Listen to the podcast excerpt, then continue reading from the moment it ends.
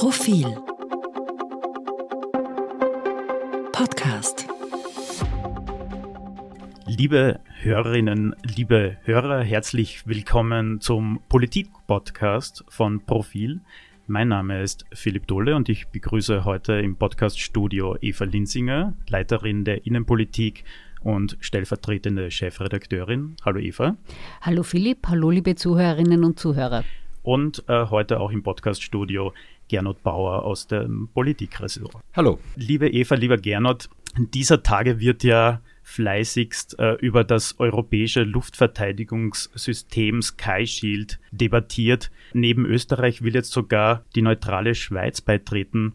Äh, Gernot, ich möchte gerne mit dir beginnen. Vielleicht kannst du mir und uns, den Hörerinnen und Hörern, einmal erklären, um was da überhaupt geht. Ich glaube, da muss man mal einen großen Mythos zerstören. Also Sky Shield ist nicht eine James Bond-Einrichtung, dass da irgendwo zentral über Europa jetzt irgendwelche Satelliten äh, kreisen werden, die dann den gesamten europäischen äh, Luftraum überwachen werden. Sky Shield ist einmal zum jetzigen Zeitpunkt eine bessere Einkaufsgenossenschaft von 17 Ländern.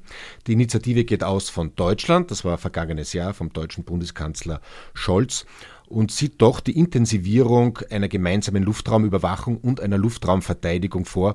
Anlass sind natürlich die Raketenangriffe von Russland auf die Ukraine. Man weiß, Europa äh, ist da relativ blank und darum will auf Initiative von Deutschland äh, ein Kreis von vielen Ländern, von 17 Ländern, gemeinsam äh, Abwehrsysteme beschaffen. Mhm. Wie sich das weiterentwickelt, werden wir noch sehen. Was hat äh, Sky Shield Eva jetzt eigentlich mit der Neutralität Österreichs zu tun? Eigentlich gar nichts, wie man auch sieht, dass die neutrale Schweiz teilnehmen will. Warum die Politdebatte hochschwappt, das ist schon ein wenig die Schuld der Regierung, die ja von Anfang an nach dem russischen Angriffskrieg gegen die Ukraine erklärt hat, die Neutralität steht nicht zur Debatte. Und natürlich hätte man damals darüber debattieren sollen. Natürlich hätte man debattieren sollen, wie schaut angesichts des Kriegs in Europa Europa Österreichs Sicherheitsstrategie aus, dass diese Debatte damals so abgewürgt wurde, das rächt sich jetzt. Die FPÖ vor allem äh, sieht ja die Neutralität äh, in Gefahr und äh, ist alarmiert. Ist Sky Shield jetzt der erste Schritt zur NATO-Mitgliedschaft? Also da kann man mit Sicherheit sagen, nein. Österreich kooperiert schon äh, auf vielen Ebenen mit der NATO. Ein Beispiel, KFOR, unsere Bundesheersoldaten im Kosovo, sind seit über 20 Jahren äh, unter dem Oberbefehl der NATO im Einsatz. Das Ganze ist ja auch kein NATO-Bündnis. Es ist momentan eine Initiative von 17 Ländern, wie gesagt, nicht unter NATO-Kommando. Nur muss man eines sagen, also da wird keine Parallelstruktur entstehen. Das heißt, diese 17 Länder werden natürlich auf NATO-Strukturen zurückgreifen. Eva hat es erwähnt, die Schweiz hat sich jetzt auch beworben, wird gemeinsam mit uns am Freitag eine Erklärung abgeben, dass sie beitreten will. Außer der Schweiz und Österreich sind allerdings nur NATO-Staaten genau. dabei. Es wird also einen NATO-Schwerpunkt geben, auch äh, erweitert um, die, um Schweden, dass sie auch bald der NATO beitreten wird. Allerdings, äh, aus jetziger Sicht wird das Kommando, ob ein, äh, eine Rakete abgeschossen wird, in Österreich steht, von Österreich ausgehen und nicht von irgendeinem NATO-Oberkommandierenden in Brüssel. Also nein, es ist nicht der Beitritt aus jetziger Sicht zu einem Militärbündnis und nein, es werden keine NATO-Systeme oder Soldaten in Österreich stationiert. Insofern ist es also keine Annäherung an die NATO. Also Sky Shield, ich habe das eh schon erklärt, soll vor allem Drohnen und Raketen frühzeitig erkennen und abwehren. Äh, braucht Österreich das mitten in Europa überhaupt? Was Österreich auf jeden Fall brauchen würde, wäre eine Debatte darum, wie positionieren wir uns. Und Gernot hat sehr sachlich und nüchtern erklärt, was jetzt das Sky Shield soll. Aber ich glaube, ähm, warum da die Diskussionen immer wieder aufflammen, ist, dass einfach zu wenig diskutiert wird. Es gibt gute Gründe, dabei zu treten, aber das sollte auch die Verteidigungsministerin groß und breit erklären. Das muss man nicht unbedingt über Habs machen. Und es würde gerade da auch nicht nicht schaden, eine, was weiß ich, eine Enquete, aber jedenfalls eine breite Diskussion zu machen. Auch Sicherheitspolitik ist eine der heikelsten Agenten, um alle Zweifel auszuräumen, um wirklich Argumente auf den Tisch zu erlegen und zu erklären, worum es da geht. Es gibt gute Gründe, dass das Bundesheer sich anderes orientiert. Es gibt gute Gründe, dass sich die Sicherheitspolitik auch anders orientiert. Aber gerade weil dieses Thema so emotionsgeladen ist, weil Neutralität zu einer der heiligen Kühe in mhm. Österreich gehört, gehört es ordentlich diskutiert. Und das war sicher ähm, einer der großen Fehler von Bundeskanzler Karl Nehammer, da einfach die Debatte zu scheuen und sie nicht wirklich zuzulassen. Das wäre jetzt die zweite Chance, sie nachzuholen, gerade auch im Zusammenhang, was das mit dem Angriffskrieg Russlands äh, auf die Ukraine bedeutet und wie sich da Österreich positioniert. Danke, Eva, für das Stichwort. Äh, wir wollen jetzt äh, zur Zeugnisverteilung wechseln. Das Parlament geht ja diese Woche in die Sommerpause. Wir haben letzte Woche, äh, liebe Zuhörerinnen und Zuhörer, ausführlich über die schwarz-grüne Regierung geredet. Das kann man auch noch immer nachhören und der Regierung schon ein Zeugnis ausgestellt. Aber wie steht es eigentlich um den Bundeskanzler, um den Vizekanzler, um die Ministerinnen und Minister? Ist Karl Nehammer aktuell eineinhalb Jahre vor der Wahl? Wie steht er eigentlich da? Er ist innerhalb der ÖVP äh, unumstritten. Er bemüht sich, hat aber seine Rolle als Kanzler noch nicht gefunden. Noch werden wir sehen, ob das noch kommt und leistet sich Patzer gerade im außenpolitischen Bereich, wie wir es bei der Krise in Russland gesehen haben, wo nicht ganz klar war, was da passiert und er ähm, doch nicht sehr trittsicher aufgetreten ist. Vizekanzler Werner Kogler hat mit äh, der, der ÖVP auch nicht den leichtesten Job. Macht er als kleiner Juniorpartner trotzdem alles richtig für die Grünen? Werner Kogler ist so etwas wie der Buddhist in der Bundesregierung, also den scheint wirklich nichts erschüttern zu können. Wenn um ihn herum gestritten wird, dann bleibt er ruhig. Es gibt ja auch immer eine Betragensnote, da könnte man sagen zu Werner Kogler, er hat den Unterricht nicht gestört, er war immer also sehr aufmerksam. Äh, er versteht sich, glaube ich, so bisschen als Koalitionsmanager im Hintergrund und auch als Manager seiner Partei im Hintergrund. Also ich würde ihm ein gutes Befriedigend geben. Mhm.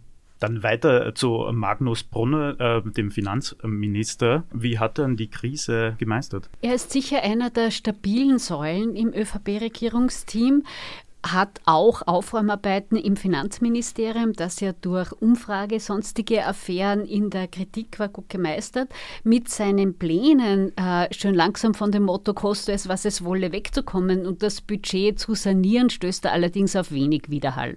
Mhm. Dann weiter zu Caroline Edstadler, EU-Ministerin. Äh, nächstes Jahr finden ja auch die Europaparlamentswahlen statt. Äh, wird sie da eine neue Rolle einnehmen? Es äh, pfeifen ja die Spatzen vom Dach, dass Caroline Edstadler am liebsten nach Brüssel wechseln würde als EU-Kommissarin äh, für Österreich. Das wird natürlich entschieden werden auch durch das Wahlergebnis ähm, in Europa und ob diese Europawahl noch stattfinden vor der Nationalratswahl. Mhm. Äh, ich habe Werner Kogler angesprochen als eher ruhigen Vizekanzler. Ich würde äh, Caroline Edsteller ein 1 Plus geben, was die Mitarbeit betrifft. Also sie ist sehr omnipräsent. Das ist aber auch zurückzuführen auf ihr Ressort, nämlich als Europaministerin und Verfassungsministerin ist sie ja de facto für alles zuständig und sie fühlt sich auch für alles zuständig. Auch eines äh, der wichtigsten Ressorts in der aktuellen Zeit hat auch Leonore Gewessler, Umweltministerin. Wie ist Ihr Zeugnis ausgefallen? Sie hat sicher das größte Budget hat das größte Ressort äh, und scheut sich nicht, da ordentlich umzurühren und anzuecken. Auch deswegen ist sie so etwas wie die Lieblingsfeindin der ÖVP geworden.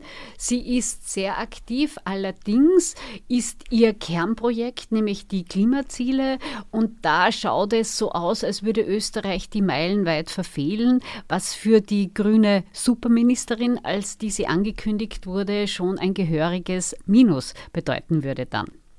Dann springen wir gleich weiter zu Innenminister Gerhard Kahner. Was stellst du ihm für ein Zeugnis aus, Gernot?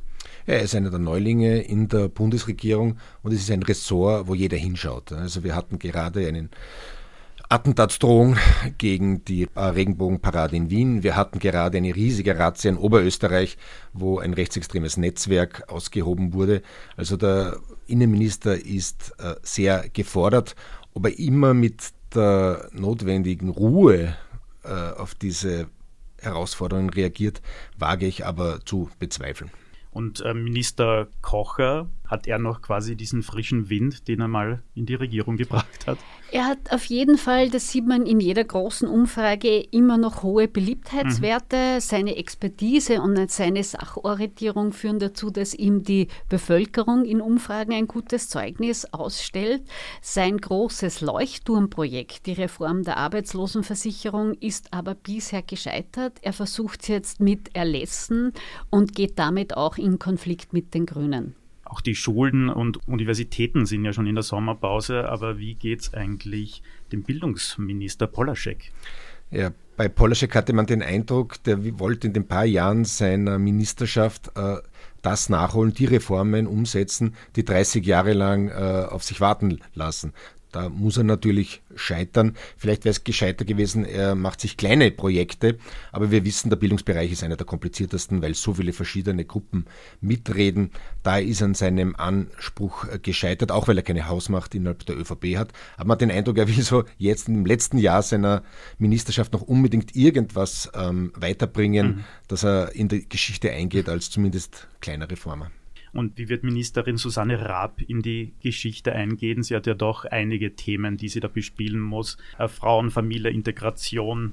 Sie ist quasi die Anti-Ed Stadler, nämlich in dem Sinn, auch sie hat ein großes Ressort, du hast es schon gesagt, Philipp, Frauen, Medien, Integration, Familien ähm, und zeigt aber da sehr wenig Akzente, kaum Linien. Um sie ist es sehr still geworden. Also die könnte durchaus äh, mehr auftreten oder wie es der Gernot formulieren würde, durch lautere und begeistertere Mitarbeit auffallen. Minister Johannes Rauch hat sein Amt in schwierigen Zeiten übernommen. Jetzt wurde vergangene Woche die Corona-Krise ganz für beendet erklärt. Ähm, wie geht er damit in die Sommerpause? Ja, ganz richtig. Den Johannes Rauch, den Minister, gibt es zweimal. Es gibt den Gesundheitsminister vor dem Ende der Pandemie und jetzt nach dem Ende der Pandemie. Ich glaube, wir können sagen, er hat dieses Ausschleichen der Pandemie relativ gut gemanagt. Er hat sich dagegen gestellt, dass noch einmal äh, ähm, die Maßnahmen verschärft werden. Da war er erfolgreich und jetzt äh, ist eine große Aufgabe zu bewältigen, ähnlich wie im Bildungsressort, nämlich die Reform des Gesundheitssystems. Und da kann man eigentlich als Gesundheitsminister auch nur scheitern. Außenminister Alexander Schallenberg führt sein Amt ja schon länger aus mit einer kurzen Pause, in der er mal ganz kurz Bundeskanzler war. Wie geht es ihm heute? Ich glaube, er ist immer noch froh, dass er nicht mehr Bundeskanzler ist äh, und wieder Außenminister sein kann. Er ist in der Außenpolitik sehr trittsicher. Aus der Innenpolitik hält sich der Kosmopolit weitgehend heraus, was ich manchmal schade finde, weil gerade zu Sicherheits- etc. Debatten hätte er sicher einiges zu sagen. Jetzt springen wir nochmal zurück zur Verteidigungsministerin Claudia Tanner. Gernot, äh, tut dir die aktuelle Debatte vielleicht sogar gut, dass sie wieder Profil zeigen kann? Absolut. Also überhaupt hat der Angriffskrieg Russlands auf die Ukraine das Thema Landesverteidigung wirklich in den Mittelpunkt geschoben und die ganze Thematik äh, bedeutender gemacht. Woran soll man einen Verteidigungsminister, eine Verteidigungsministerin messen? Wahrscheinlich daran, wie viel Budget sie aufstellt für das wirklich lange Zeit marode Bundesheer. Und hier ist es Claudia Tanner tatsächlich gelungen, Milliarden vom Finanzminister locker zu machen, um das österreichische Bundesheer in den nächsten zehn Jahren zu modernisieren. Jetzt noch äh, zu Landwirtschaftsminister Norbert Totschnig. Eva, wie geht er in diese Sommerpause? Unauffällig, ohne Profil, kann fast nicht beurteilt werden, weil er fast nie auftaucht. Ganz im Gegensatz zu Alma Sadic. Immer wieder muss sie groß auftreten. Wie geht's Alma Sadic? Naja, die Justiz ist ja äh, ein Ressort, das polarisiert nicht nur gegenüber der Opposition, sondern auch innerhalb der Bundesregierung, weil wir wissen, es sind äh, sehr viele ähm, Verfahren gegen ehemalige ÖVP-Regierungsmitglieder äh, anhängig. Äh, Sadic legt ihre Rolle eher defensiv an. Man hat den Eindruck, sie verlässt sich sehr auf ihr Ministerium und abgesehen von diesem, sie hat die Justiz in Ruhe arbeiten lassen, mhm. aber richtige Reformen im Justizbereich kann man bei ihr nicht sehen. Liebe Eva, lieber Gernot, vielen Dank für diese erfrischende Zeugnisverteilung. Liebe Hörerinnen, liebe Hörer, vielen Dank fürs Zuhören. Ich würde Sie am Ende des Podcasts noch auf eine Abo-Aktion hinweisen, die wir jetzt im Sommer fahren. Äh, und zwar kann man Profil zehn Ausgaben lang testen und das für nur 10 Euro. Das Angebot finden Sie auf profil.at. Vielen Dank fürs Zuhören und bis zum nächsten Mittwoch. Vielen Dank, auf Wiederhören. Auf Wiederhören. Mehr zum Thema auf Profil.at.